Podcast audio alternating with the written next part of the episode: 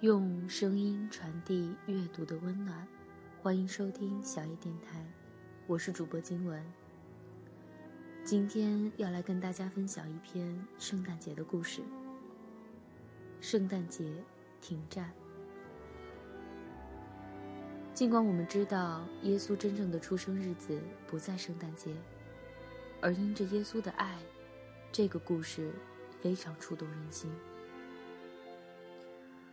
一百多年前的今天，也就是一九一四年的圣诞期间，正是第一次世界大战开战将近五个月的时候。这是当时人类历史上从未有过的，最终以一千六百万军人和平民的丧生为代价的世界性战争。在众多战场上，伤亡最惨烈的是德军与英法对峙的西线战区。德军在八月份发起进攻的时候。原计划六周之内攻克巴黎，占领法国。英法联军也乐观地认为，耶诞节前可以击退德军，然后回家过节。但是双方的计划都被搁浅，于是只好在法国北部和比利时南部漫长的两军对峙中，各自深挖战壕，形成了数百英里长的战壕战线。战事正处于焦灼的状态。双方除了不停的有伤亡之外，只得期待在寒冷、积水、黑暗的战壕里过节了。两军战壕之间有一个无人区，准确的定义应该是死人区，因为无论谁出现在那里，必定会招致对方的冷枪。就在十二月十九日，双方还有一场恶战。英军试图突破对方的防线的进攻，没有成功。双方都有不少阵亡的士兵横尸在无人区，没有人敢去把他们取回。除夕夜降临的时候，谁都不知道这一夜会是怎样，敌对方会有什么样的行动。平安夜的歌声。忽然，据英军的士兵回忆，德方的战壕里。传来了歌声。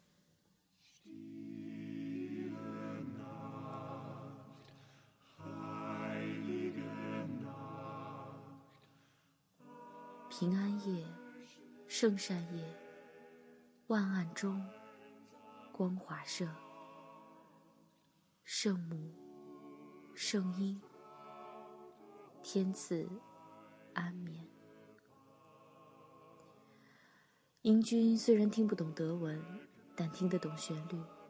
他们从射击口观察对方的阵地，看得到对方的战壕上有烁烁的灯光，像是除夕的装饰。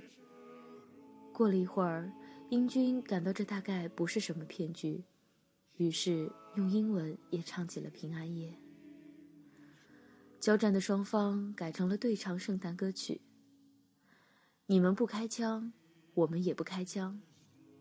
双方经过大声呼喊，确认达成协定后，竟然真的有士兵走出战壕，进入了无人区。有记载说，一位德军的士兵还特意过到英方，送来了一棵简易的圣诞树。双方开始走到无人区，握手，一起吸烟，然后商定停火，延长到圣诞节这一天。第二天天一亮。两方士兵又走出了战壕，来到了无人区。这一天的活动就更丰富了。他们交换家人寄来的礼物，交换食物，交换去大衣上的扣子作为纪念。他们合影留念，甚至有个地方不知谁找到了个足球，两军干脆组织了一场球赛。英方是皇家威尔斯碎枪兵团第一营，德方是三七幺营。结果德军二比一获胜，不过英军有点不服气，因为裁判是德军出的。互埋战友，修筑墓碑。也有不轻松的时刻，双方开始埋葬在无人区遗留的战友尸体，也许是战争史上绝无仅有的时候。交战的双方在战争进行当中，一同互相帮助挖坑。修筑临时的墓碑，对敌方的阵亡士兵给予同样的尊重。有一位苏格兰的随军军牧在简易的葬礼上带领双方用两种语言一起背诵诗篇二十三篇。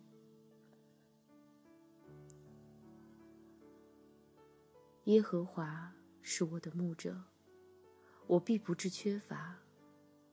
我一生一世必有恩惠，慈爱随着我。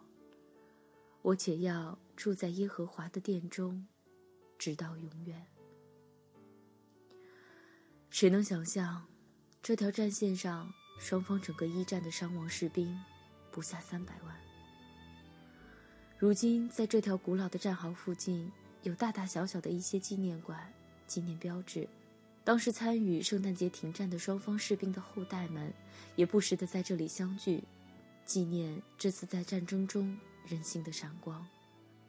虽然战争把士兵变成了杀人的机器。